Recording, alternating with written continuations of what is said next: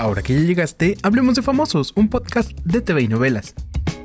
Que digan lo que quieran. Así dice Pepillo Origel y Liz Vega. Primero te cuento de Liz Vega. Volvió a Televisa y habló con la prensa y entre otras cosas se defendió de quienes la critican por haberse intervenido el rostro. Muchos dicen que ya ni se parece a ella misma, pero la cubana celebra que ya es una nueva persona, porque a ella sí le gusta someterse a procedimientos cada cierto tiempo. Escucha cómo se defiende.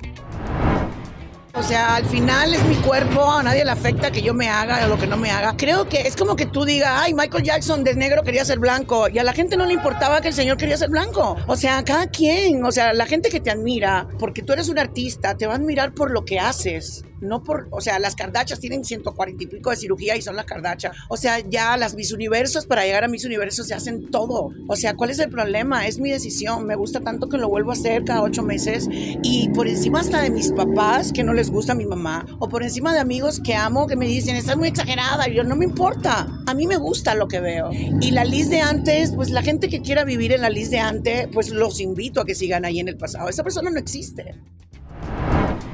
Y otro que dio la cara fue Juan José Origel. Resulta que resurgió un testimonio de un hombre que asegura que Pepillo tuvo relaciones con él cuando era menor de edad. Y pese a que el mismo hombre dice que sería imposible comprobar su acusación, el escándalo ya está hecho. Así que en YouTube, Pepillo dice que él reconoce sus límites y que la gente puede seguir hablando. Dale seguir este podcast mientras escuchas a Origel.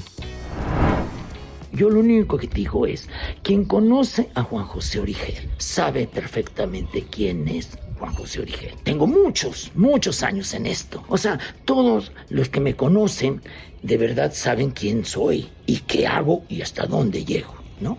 Así es que lo demás no importa. De verdad, no voy a hacer nada. Mucha gente me dice, haz esto, lo otro. No voy a hacer nada, absolutamente. Usted cree en mí, muchas gracias. Usted no, pues ni modo, ¿no?